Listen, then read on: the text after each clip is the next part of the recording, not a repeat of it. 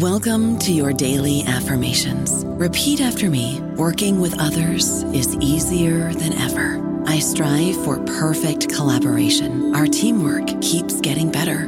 Yeah, affirmations are great, but Monday.com can really get you the teamwork you desire. Work together easily and share files, updates, data, and just about anything you want all in one platform.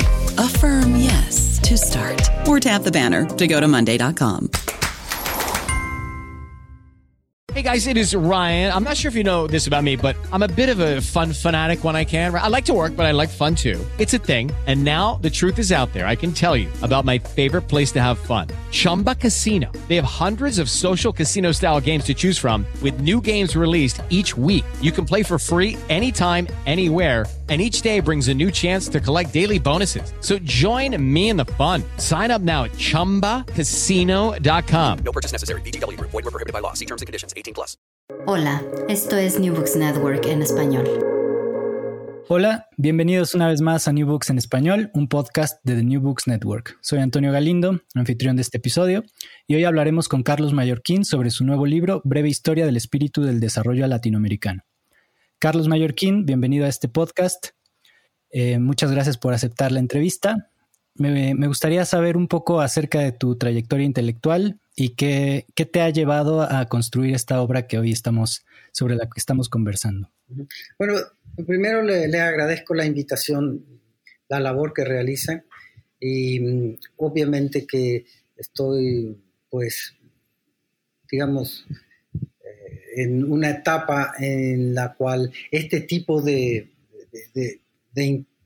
comunicación vía ya sea radio o, este mecanismo nuevo, estilo Zoom o etcétera, e, es nuevo para mí, eh, digamos, y eso se demuestra por, digamos, por la edad en que tengo y en los trabajos que he estado haciendo, Entonces yo soy, yo soy un profesor eh, universitario desde que inicié mi carrera eh, en estas actividades, digamos. Eh, yo tengo más o menos, eh, trabajé unos 25 años en la Universidad Benemérita Autónoma de Puebla y en los últimos 12 años, después me mudé a Zacatecas y estoy trabajando en la Universidad Autónoma de Zacatecas, adscrito a un centro de investigación que se llama Centro de Estudios al Desarrollo.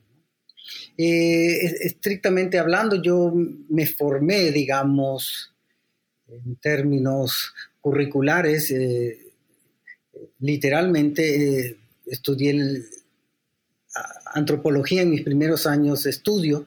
De eso data mi, lo que sería mi tesina de licenciatura, que la hice en Inglaterra. Y después hice en Inglaterra también una maestría en ciencias políticas y economía donde ya me surgieron una serie de dudas sobre el vocabulario o la narrativa occidental sobre nuestros pueblos, sobre lo que hoy llamo la periferia, eh, digamos, del mundo, en, en, esta dicotomía que subraya previa entre centro y periferia, entre países industriales, burdamente hablando, y países que se introducen en el mercado internacional comercial a través de una serie de productos eh, sin, ninguna transformación, ninguna tecnología. Entonces, en esta dicotomía centro-periferia, digamos, es que yo empecé a, repensar mi propia construcción personal, eh, intelectual, digamos, ¿no?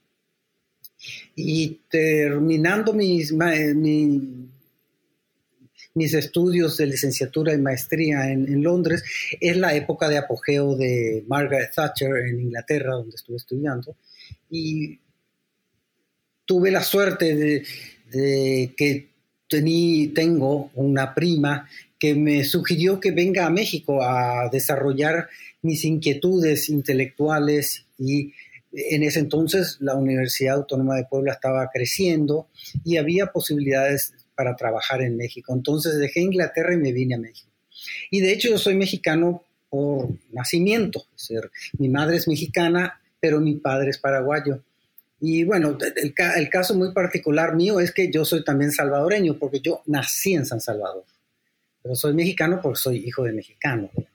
Esto siempre lo aclaro porque ni los abogados entienden por qué soy, eh, digamos, mexicano si nací fuera del país. Pero bueno, es otro, ese es otro aspecto de, lo que implicó mi formación eh, intelectual y personal.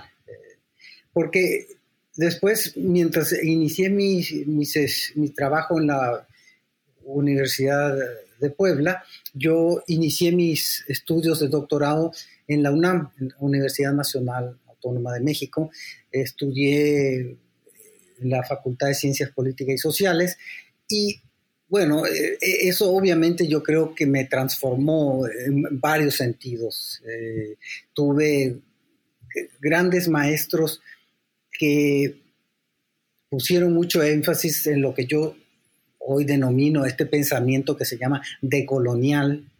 Es una idea de que nosotros podemos examinar y encontrar una serie de narrativas y vocabularios, si gustas, una semiótica, o como lo dice Eduardo Debes, de Debes en una, eh, un análisis, digamos, eidético sobre nuestras categorías. Entonces, eh, en la Facultad de Ciencias Políticas y Sociales en la UNAM, yo, tuve profesores como Pierre Charles, eh, Susie Castors, eh, caribeños, tuve, al, tuve al profesor Mario Marini, Rui Mauro Marini, y tuve otra serie de profesores como Sergio Bagú y otros que me ofrecieron otra, otra narrativa de la que yo observé en Europa y me dio, que me, como que me aclaró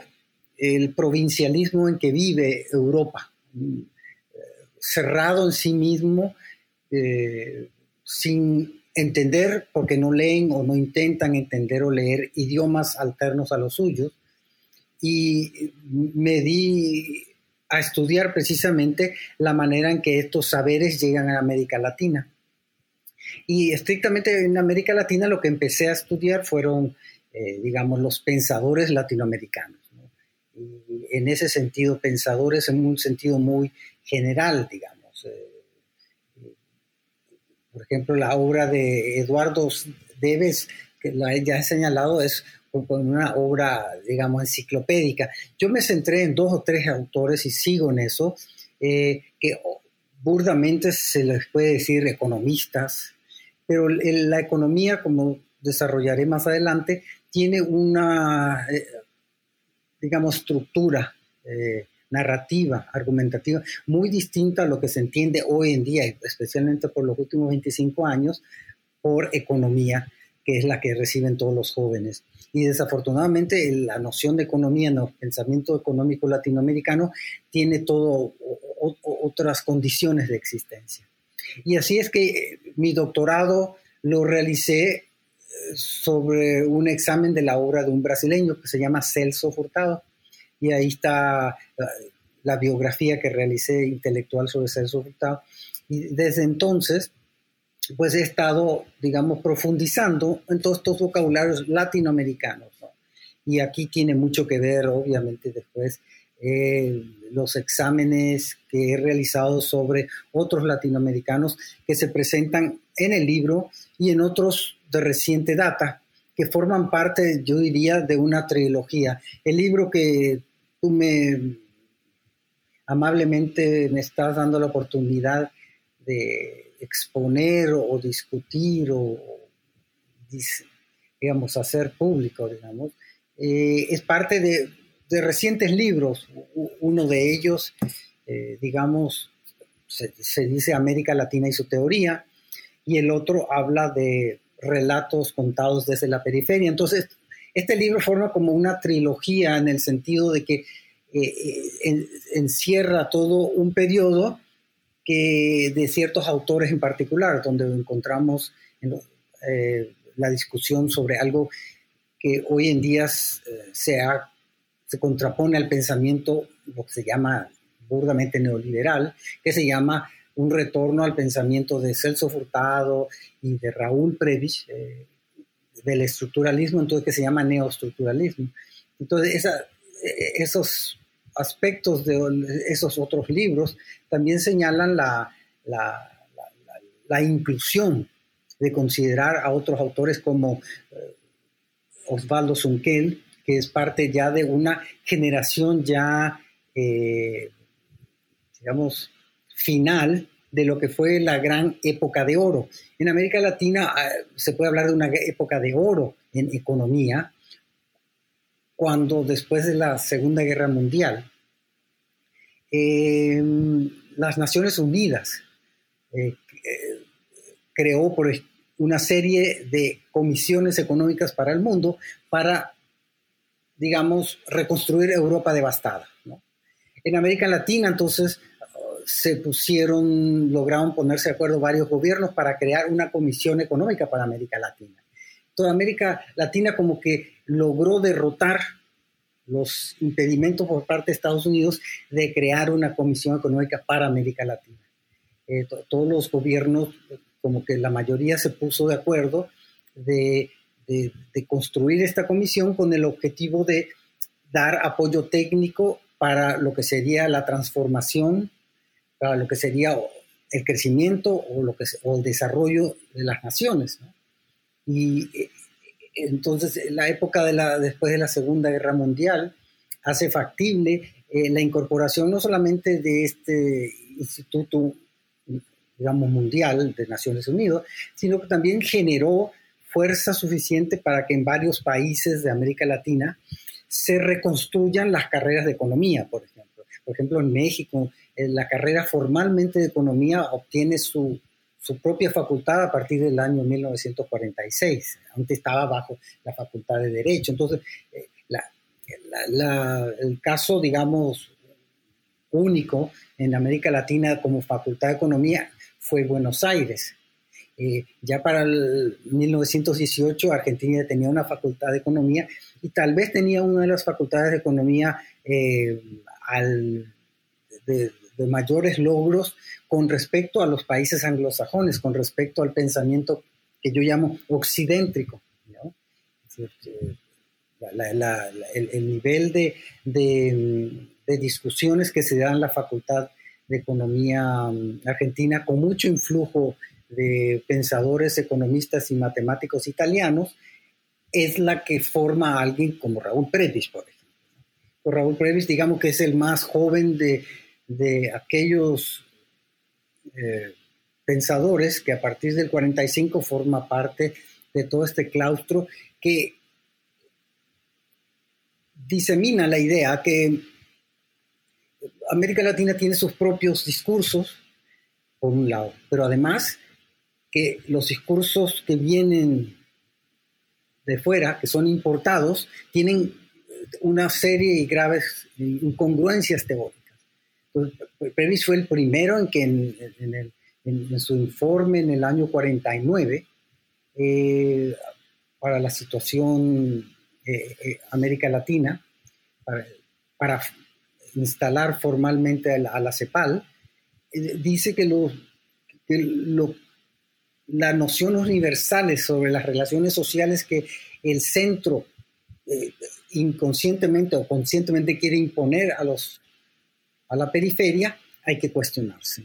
Pero esto no es solamente una idea por Previs. Eh, eh, Cosío Villegas en México, cuya amistad con Previs se, dio a partir de esa época, es similar. Cosío Villegas decía que, el discurso occidental verdaderamente no da cabida a las especificidades y particularidades de nuestra heterogeneidad. Y el concepto de heterogeneidad entonces surge en América Latina eh, como la posibilidad de teorizar, de pensar una gran variedad de relaciones sociales cuyos aspectos cruciales no se pueden delimitar a partir de lo que se entiende por economía entonces en, el pensamiento occidentrico y, menos en, en, los discursos actuales. Eh, entonces América Latina tiene que reconstruir todo un vocabulario, tiene que, primero demostrar que estos vocabularios no solamente no nos sirven, sino que además los utilizamos para pensar el centro problemático. Y e, eso requería un liderazgo intelectual eh, teórico muy importante que lo hizo la CEPAL y otros, ¿no? Eh, Claro. y, y eso se puede encontrar en, en- en mis primeros dos capítulos, digamos, ¿no? Es decir, ahí, Sí, ahí Carlos, eh, me, me gustaría preguntarte precisamente, eh, en el libro se, muestra eh, el desarrollo precisamente de este pensamiento latinoamericano eh, y el título del libro me llama la atención que, incluya la palabra espíritu del desarrollo latinoamericano. Y, me surge la duda de si ese espíritu eh, estaría cifrado en torno precisamente a las ideas del estructuralismo latinoamericano. Eh, ¿Sería ese el espíritu del desarrollo desde América Latina? claro. El, el- término es, lo puse adrede o eh, e intenta, en cierta manera, intimidar a cierta estrategia o ciertas convenciones o ciertas perspectivas que analizan este surgimiento de este nuevo vocabulario sobre la economía a partir de supuestamente discursos que esta narrativa está cuestionando. Entonces, el, digamos, en, en ciertos marxismos vulgares, el espíritu es algo ideológico, algo irreal, y algo que se contrapone a algo llamado material, y entonces uno tiene que entender las relaciones sociales como surgidas en un ámbito material. El pensamiento latinoamericano, digamos, como cuestiona ideas básicas sobre el devenir y sobre, para usar un término pomposo, sobre on- ontológicos de pensamiento occidental, eh, da pie a un análisis específico de la semiótica, del vocabulario, de las narrativas, cómo se deben transformar y cómo eso da una mejor explicación de lo que serían los conjuntos o las formaciones sociales. Entonces, el espíritu es una especie de, de- de movimiento así a lo hegeliano que, hasta los años 75, 80 del siglo pasado verdaderamente fue dominante en América Latina. Y este espíritu estructuralista de cómo pensar las problemáticas concretas, específicas, tiene, tiene dos, digamos, antagonismos. Por un lado, la derecha liberal en ese entonces, pero un, un pensamiento liberal serio, y por el otro está el pensamiento marxista. Entonces, el pensamiento económico latinoamericano que absorbe la importancia central de los antagonismos, de, las asimetrías de poder como parte de pensar las relaciones sociales, eh, está obviamente enfrentándose al marxismo de todos los colores que hubo en América Latina. Y, en ese sentido eh, fue un espíritu relativamente dominante, no obstante los antagonismos, ya sea del aspecto liberal o marxista. Eh, yo insisto nomás en este libro y en otros como eh, el propio pensamiento estructuralista latinoamericano supera, ahorita explico ese término, al pensamiento marxismo. Decir, utilizo la metáfora o la, analogía.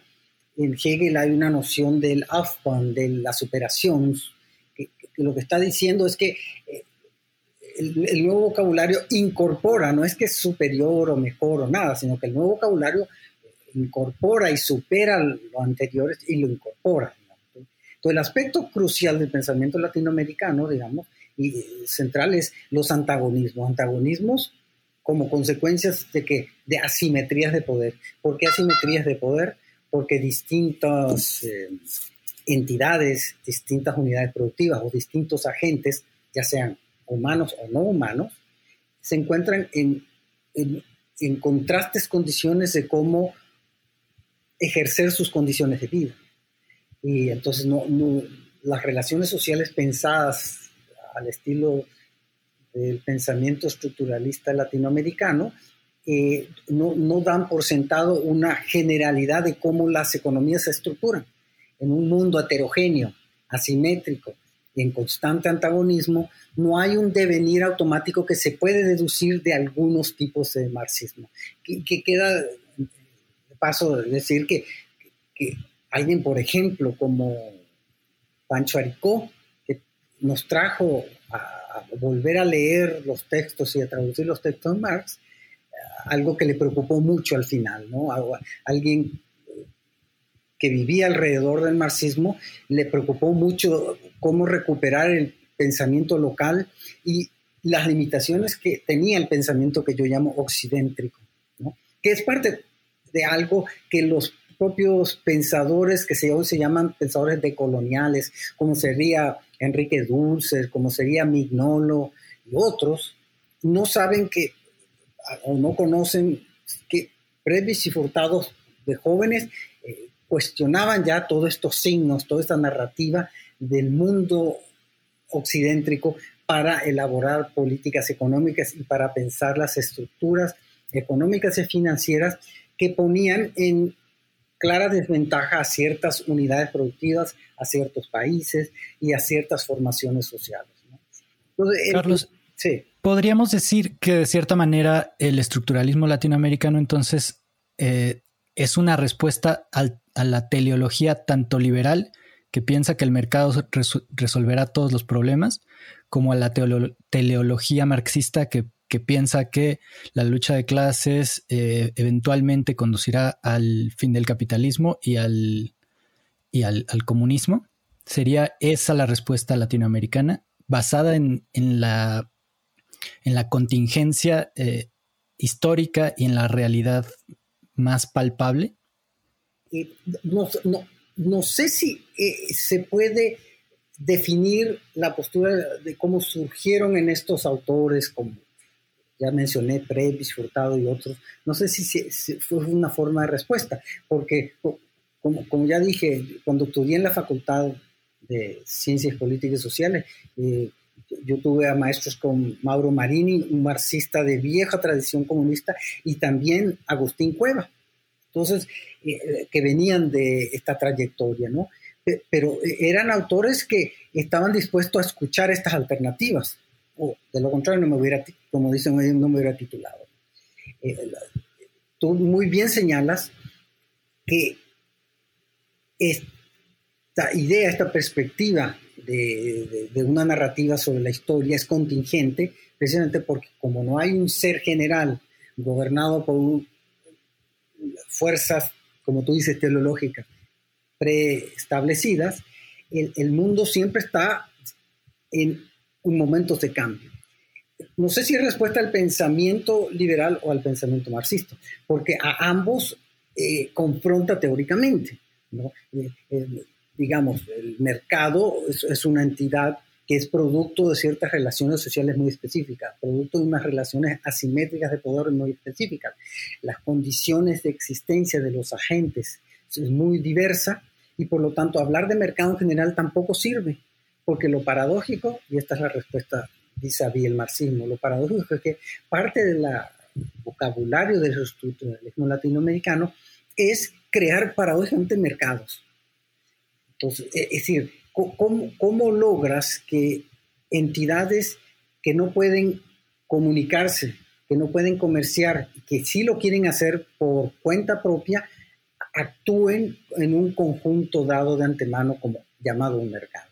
Porque para el pensamiento estructuralista latinoamericano el mercado es finalmente un fenómeno que se puede explicar por las asimetrías de poder entre los distintos agentes productivos y los agentes productivos poseen en separación, digamos así, poseen sus condiciones en separación con respecto a otros entes, a otros agentes productivos, otros entes, porque poseen solamente algunas de estas actividades, las cuales se deben, digamos, eh, suplir con los intercambios. Esto, por un lado, por eso recibía la crítica por parte del marxismo y el marxismo entonces creó o incorporó parte de este vocabulario estructuralista y generó lo que en América Latina se llamó la teoría de la dependencia. la teoría de dependencia como que asumía este discurso de la asimetría de poder entre centro y periferia, la asimetría entre formaciones económicas periféricas que dependían de este intercambio exterior y sus consecuencias y vaivenes económicos negativos. ¿no? Y el marxismo en, ese entonces planteaba eh, este devenir eh, a grandes rasgos eh, que, en la perspectiva estructuralista se resolvía diciendo que, que mientras ese movimiento se logra, mientras no, no llegue la revolución socialista universal, tenemos que hacer algo. Entonces, es obvio que el pensamiento estructuralista latinoamericano es un, pensamiento dirigido a problemas concretos específicos para transformar la división social y geográfica de las economías eh, de la periferia. Es un pensamiento que ofrece al, quiere ofrecer o cree que tiene un argumento de ofrecer formas de reorganizar la división social, geográfica y tecnológica de los países. Y, si la revolución vendrá, adelante que venga, pero mientras, eh, la mayoría de los pensadores estructuralistas tomaron una decisión que no había que quedar al margen de, de, este devenir supuestamente de transformación total. Ahora, en el pensamiento estructuralista latinoamericano hay una gran variedad de autores. Eso hay que, hay, y, eso demuestra la calidad del liderazgo o el caudillismo, si gusta, de Raúl Previs, de poder trabajar. Por ejemplo, Víctor Urquidi es, es, tal vez uno de los pensadores eh, eh, liberales dentro de este conjunto de autores, ¿no? Eh, y por el, otro lado está Celso Furtado, digamos. En esta dicotomía de derecha o izquierda dentro, tendríamos en toda esta contraposición entre visiones de, Celso Furtado, Osvaldo Zunquel y la posición de Víctor Urquidi. E inclusive tenemos al mexicano Noyola, que al fin y al cabo dejó la CEPAL, donde estuvo trabajando un tiempo en la Comisión Económica para América Latina, y se unió al movimiento de la revolución y transformación eh, cubano. ¿no? Eh, Noyola desafortunadamente falleció joven por un accidente aéreo, pero eh, hay esta gran variedad de perspectivas que se pueden explicar como este origen de cuestionar las bases intelectuales de los discursos occidentricos y cómo pensar nuestras realidades. Y, como, como ya insistí, eso se puede también ver en uno de los capítulos del libro, donde trato más o menos de demostrar esta evolución del pensamiento eh, sobre el estructuralismo latinoamericano, sus diferentes corrientes, ¿no? Y e igualmente intento ya a pasar a ver qué ocurrió con la época de Thatcher y Reagan, donde surge el retorno del liberalismo que hoy denominamos neoliberalismo, un retorno a creer, como tú decías, que el mercado va a resolver eh, eh, de manera, entre comillas, eficiente eh, estas grandes masas de, desigualdades y, asimetrías de poder vía la distribución del ingreso. El neoliberalismo, no más que llegó a América Latina especialmente, es un neoliberalismo que se olvidó de sus bases fundamentales del, del rescate del individuo. Es paradójico decir esto, pero el neoliberalismo en América Latina llegó con botas militares, Chile con, con Pinochet a la cabeza y en muchos otros países, y obviamente con el apoyo como siempre, eh, y desafortunado de la política exterior estadounidense. Entonces, el neoliberalismo es un liberalismo truncado, pues, pero entonces eh, tiene, aquí, acá hay una especie de capítulo que explica cómo la crítica del pensamiento neoliberal al estructuralismo está equivocada, pues, ¿no? Y, utilizando sus más importantes eh, críticos. Y, yo creo que e, esta postura eh, que tienen que defender los estructuralistas siempre va a ser, a ser difícil, porque por un lado, eh, las transformaciones sociales, la reconstrucción social y geográfica del trabajo de las formaciones económicas, implica, supone, eh, como tú dices, tomar en cuenta el, el, aspecto contingente de nuestras relaciones sociales, el aspecto de los cambios, ¿no? Igualmente, así que aquí quiero subrayar. El, libro tiene un capítulo donde busco eh, a autores de pensamiento occidentrico o anglosajones que, que, que al dejar la ortodoxia económica llamémosle por ahora neoliberal, en los años 20, 30, eh, ofrecían perspectivas similares. Entonces, uno de los capítulos intento, hago el esfuerzo de, de ver cuál es la relación o si puede haber algún tipo de, cercanía entre el institucionalismo norteamericano y el pensamiento estructuralista latinoamericano. Uno de los capítulos trata de ver cómo el institucionalismo, e institucionalismo norteamericano eh, pierde fuerza en los años 40 cuando la, la, la, disciplina y la estructura curricular en Estados Unidos ah, está cambiando rápidamente y los institucionalistas están desplazados del poder.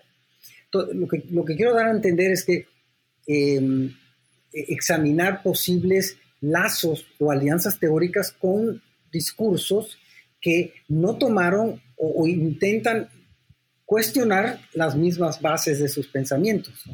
Eh, entonces, el, libro como que eso reúne esta discusión con el institucionalismo norteamericano. Aquí tengo que subrayar que el institucionalismo norteamericano del cual hablo es de pre-segunda guerra mundial porque ah, existe contemporáneamente a través de la obra de North y otros un institucionalismo eh, medio renovado donde intenta teóricamente incorporar aquellos aspectos del dominio del pensamiento neoliberal para pensarse. Y, nuevamente subrayo esto, el, pensamiento estructuralista latinoamericano eh, también está pensando en, el individuo. Eh, la imagen que se ha dado de que la concepción estructuralista de la economía es una concepción estatista que solamente piensa en grandes entidades y, de participación estatal, no es cierto. Como dije, eh, la idea de reconstruir el panorama el horizonte eh, geográfico de nuestras naciones era lograr cómo se conecten comunidades, lograr mercados para que haya intercambio. Y de hecho, mire, vea, fíjate, mira a Gómez Morín, eh, creador del PAN en los años 30, 40, siempre decía, hay cosas que hay que dejarlo al individuo, y sin embargo era, era un gran creador de instituciones. Eh, digamos que esta dicotomía hoy los neoliberales han olvidado la importancia de las instituciones sociales. ¿no? La importancia de crear entidades más allá del individuo, lo cual no significa eludir nuestros deberes y nuestra idea de proteger al individuo. Y paradójicamente el pensamiento neoliberal se ha olvidado de eso. Se ha olvidado de las asimetrías de poder entre individuos, entre entidades, entre productores y ha asumido erróneamente la crítica que se ha dado al pensamiento estructuralista latinoamericano como una concepción estatista o cuasi socialista en, algunos casos. Eh, eh, eh, estas contrapuestas posiciones sobre, sobre cómo el estructuralismo latinoamericano defendió sus posturas de política económica son claras en el libro, las desarrollo. Y el, digamos, para, déjame nomás, perdón que te interrumpa, y el último capítulo, digamos, lo que yo intento es ver cómo incorporamos esta visión pluricultural, eh, eh, heterogénea de pensar nuestras formaciones sociales a ámbitos muy particulares. Entonces ahí desarrollo una especie de intento, experimento de, de, de pensar el poder regional y cómo uno puede incorporar o dejar de incorporar a comunidades que por cuenta propia, digámoslo así, eh, no se quieren integrar a los grandes movimientos o al gran espíritu del desarrollo, inclusive para decirlo en términos del título.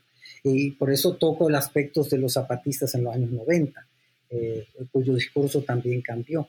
Lo que quiero sacar a relucir con este aspecto es que eh, esta misma idea de la heterogeneidad eh, económica y cultural eh, debe ser recuperada. Es decir, en América Latina el único estado que se ha comprometido, por lo menos retóricamente, a hablar de lo plurinacional es Bolivia.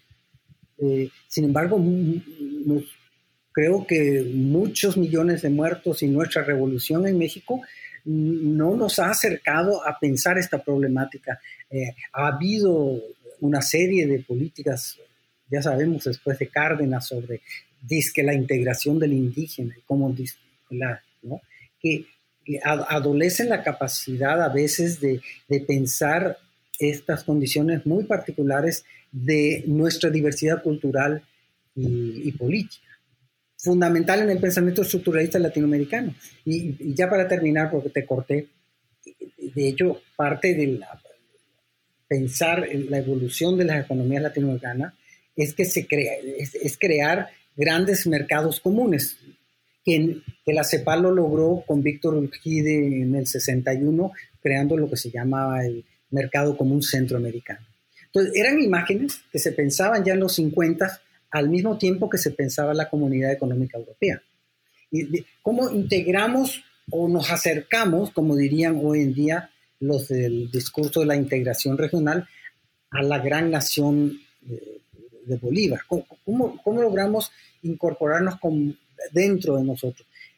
Y ya para terminar sobre esto, porque, perdón que te interrumpí, no, no me quiero olvidar algo elemental sobre que la, ya dije que la CEPAL, por ejemplo, fue eh, obstaculizada sistemáticamente por las políticas gubernamentales eh, estadounidenses. Se logró porque, dada las confrontaciones inminentes entre, que parecían en ese entonces entre la Unión Soviética, eh, uno podía formar alianzas en Naciones Unidas.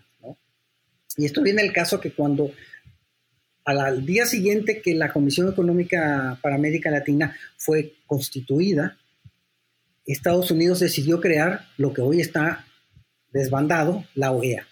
Y la OEA, a través de Estados Unidos, eh, a la semana contactó a Raúl Prebisch y le prometió todo lo que quería para que deje su posible incorporación a la CEPAL. En ese entonces, todavía en el 48-49, Previs no había asumido la dirección o la secretaría de la Comisión Económica para América Latina.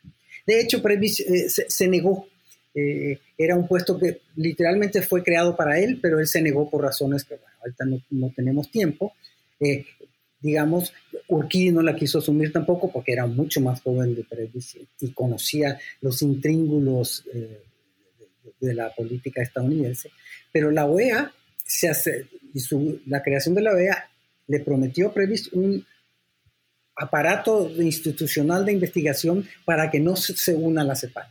Este es un, como un marco de cómo el saber es poder y cómo el término de Michel Foucault, por ejemplo, la idea de, de saber es poder es importante, quién está diciendo y cómo lo dice y bajo qué condición. I don't know about you, but I'm very busy and I don't have a lot of time to cook. That's why I subscribe to Factor. Eating better is easy with Factor's delicious, ready to eat meals. Every fresh, never frozen meal is chef crafted, dietitian approved, and ready to go in just two minutes. You'll have over 35 different options to choose from every week, including Calorie Smart, Protein Plus, and Keto. These are two minute meals. Factor meals are ready to eat and heat, so there's no prepping, cooking, or cleanup needed. They're flexible for your schedule. Get as much or as little as you need by choosing your meals every week. Factor is the perfect solution if you're looking for fast, premium options with no cooking required. Sign up and save. We've done the math, and this is important. Factor is less expensive than takeout, and every meal is dietitian approved to be nutritious and delicious. Head to factormeals.com slash NBN50 and use code NBN50 to get 50% off. That's code NBN50 at factormeals.com slash NBN50 to get 50% off. Tenía una pregunta precisamente sobre el, tercer capítulo en el que das cuenta de cómo se construye una narrativa desde la academia anglosajona, podríamos decir, que eh, excluye al, al, estructuralismo latinoamericano de, eh, una, concepción teórica de lo que sería el estructuralismo del siglo XX. Me parece fundamental ese, ese capítulo para entender cómo en los ámbitos académicos el estructuralismo ha quedado soslayado eh, en favor de, la teoría más cercana a la teoría neoclásica y, lo que está en, en, boga en las academias de economía actualmente. ¿no? Creo que es fundamental entender cómo como bien dices, el saber es poder y cómo desde los centros universitarios y académicos anglosajones se desplaza el pensamiento estructuralista latinoamericano como una, como una corriente prescindible, ¿no? Como podría, que, desde su perspectiva es irrelevante, ¿no? No es, no es, necesario ni siquiera meterla en el relato de, la, de las trayectorias del pensamiento económico del siglo XX y que eso da pie precisamente, como bien muestras, a que eh, pues no haya una presencia en, los institutos de, economía del pensamiento, de este pensamiento endógeno latinoamericano, ¿no? Incluso ya en las universidades de América Latina. ¿Nos podrías comentar un poco más acerca de este proceso de desplazamiento o de, de sí, de ocultamiento de, la trayectoria del estructuralismo latinoamericano. Sí, claro que yo creo que el término es, el indicado. El desplazamiento, ocultamiento, eh, viene de, la mano con estos grandes cambios también eh, eh, económicos después del 75, la época de Thatcher y Reagan. las, las, academias entonces obviamente se tuvieron que ajustar a ciertos lineamientos, eh, especialmente en los países donde se cuestionaba ciertos rasgos keynesianos de cómo organizar o administrar la economía. Sin entrar en detalles, eh, Keynes era estaba muy consciente que hay limitaciones de pensar el mundo solamente a partir de la economía y la importancia entonces de cómo controlar ciertos parámetros económicos para eh, introducir cierta demanda y cierta, cierta producción y eh, ampliar, digamos, la eficiencia de la economía. Este, este, este, este esta época de cambios de 1975 en adelante, obviamente genera un movimiento internamente en, en todas las academias hacia adentro en el mundo occidental y también hacia afuera en América Latina y entonces la currícula y los, las estructuras de enseñanza en nuestros, eh, en nuestros países sufrieron una grave derrota en ese sentido y fueron desplazados.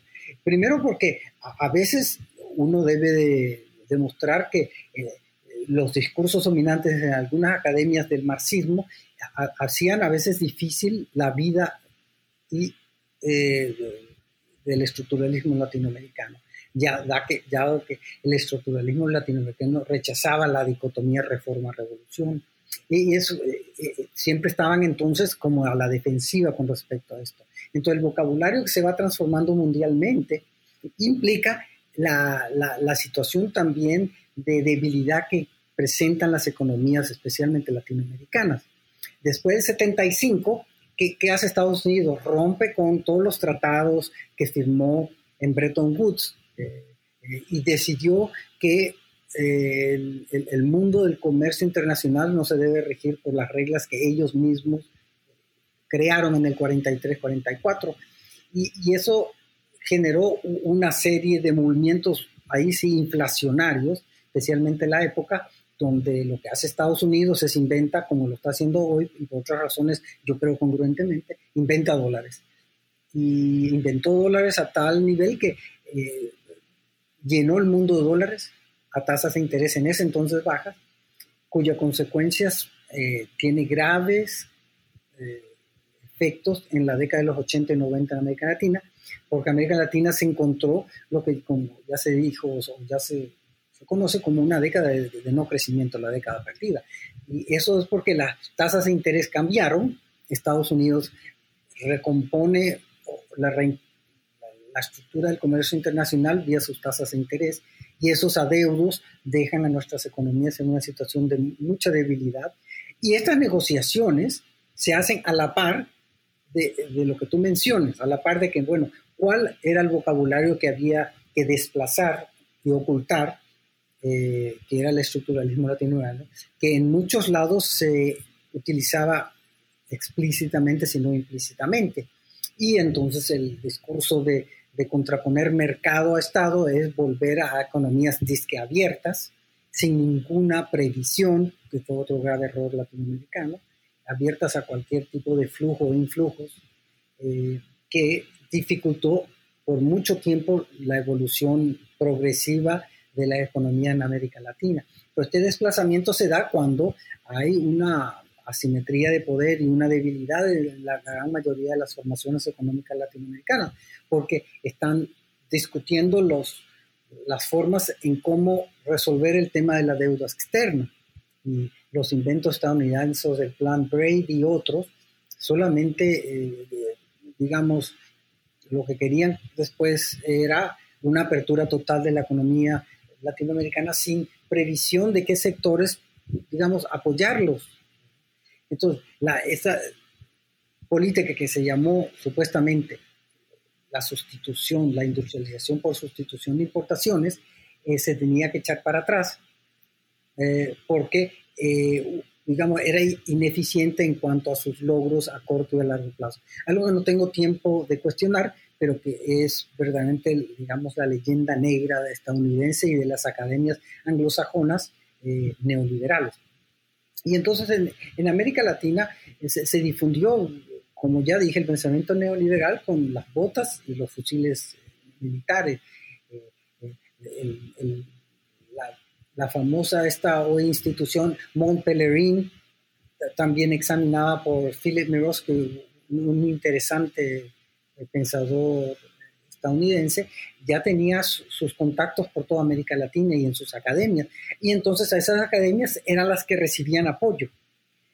Y por otra parte, los estados financieros de nuestras naciones en América Latina tuvieron que reducir sus presupuestos y apoyo para pagar la deuda. Y así las, muchas de las academias eh, dejaron de pensar la economía en, aspectos de cómo reconstruir instituciones. literalmente en el fondo del pensamiento estructuralista es cómo reconstruyes instituciones para que el individuo y digamos, la comunidad económica obtenga un mayor logro y un mayor nivel de ingreso. Este desplazamiento, entonces, es un, movimiento a grandes rasgos de, debilidades de la estructura contable financiera de nuestro gobierno. Hay, hay, siempre un intento de recuperar este pensamiento y a eso se trata mucho de mi obra. Mi, mi trabajo, digamos, en los como ya señalé, esos tres libros, es recuperar cuál, cuáles fueron las respuestas del pensamiento eh, estructuralista latinoamericano ante estos cambios en el vocabulario. Eh, como, primero una historia de cómo sucedió, que es el capítulo que señalas, y después ver en específicos casos cómo eso transforma a pensadores que ofrecen liderazgo en, en Previs, en Furtado, en otros, ¿no? Siempre bajo este lema, digo, que hoy en día es mucho común, muy, común, mucho común que, del pensamiento decolonial, pero los decolonialistas eh, no saben que, de eso hablaba Previs en los 40 y 50, y entre paréntesis, Cosío Villega, y entonces, parte entonces mi trabajo es eso, y eso, esos son mis cursos los ofrezco en ese sentido, dar una especie de, es un arque, si gusta, es una arqueología. Eh, también a lo mejor lo voy a decir de una manera porque tengo el privilegio de estar en México. Algo que en América Latina es medio complejo entender. Digamos, eh, escribo contra lo que se, se, dice a grandes rasgos en México, escribo contra el malinchismo teórico. Si, los que no entienden eh, esto del pensamiento decolonial, aquí tenemos la figura elemental. Y lo digo en el sentido coloquial con que utilizamos ese término, porque hoy sabemos que los historiadores hoy han recuperado y han reconstruido, yo creo, hábilmente de la figura de la Malinche, y que, creo que es la adecuada, pero eh, estoy utilizando los términos de Ramos y Paz de los años 50 60, cuando analizan la cultura de lo que se entiende por malinchismo. Entonces, eh, digamos, como que mi trabajo es de construir el malinchismo teórico. Insisto teórico porque no es un tema de, personas o dónde naciste, menos yo que, soy salvadoreño, mexicano, paraguayo, etc. Es, es de construir el malinchismo teórico porque acá existen vocabularios para enfrentar y reorganizar las instituciones sociales. Carlos, pues muchas gracias por tu tiempo. Eh, por último, me gustaría preguntarte en qué proyectos estás trabajando actualmente, qué podremos esperar próximamente de tu pluma. Pues, eh, digamos, aparte de mis, de mis clases en la universidad, eh, en el doctorado de estudios del desarrollo, yo sigo en un proyecto que ya tiene larga data, digamos, de una biografía de la obra de Raúl Pérez. Aunque su obra ahora está resurgiendo, yo quiero hacer una biografía global de su vida y obra y en eso trabajo actualmente. Partes de, este trabajo ya lo hizo, lo pueden encontrar en, en mi libro Relatos desde la periferia, relatos contados de la periferia. Ya se pueden ver partes de, esta investigación y estoy trabajando en eso. Quisiera poder terminar para el año próximo esta biografía sobre Raúl Pérez. Bueno, ojalá te haya sido útil esta plática. Muchísimas gracias por, por, la, por tu tiempo, por estar aquí en esta entrevista para nuestro podcast. Claro. Disfruté mucho la conversación y creo que sin duda eh, es indispensable revisar Breve Historia del Espíritu del Desarrollo Latinoamericano para pensar en, los, en las posibles salidas a, a las problemáticas que la pandemia incluso ha, ha traído a los países latinoamericanos y bueno, y al mundo en general, ¿no? Eh, muchas gracias por escuchar New Books en español, un podcast de The New Books Network. Gracias por escuchar New Books Network en español. With lucky landslots, you can get lucky just about anywhere. Dearly beloved, we are gathered here today to. Has anyone seen the bride and groom? Sorry, sorry, we're here. We were getting lucky in the limo and we lost track of time.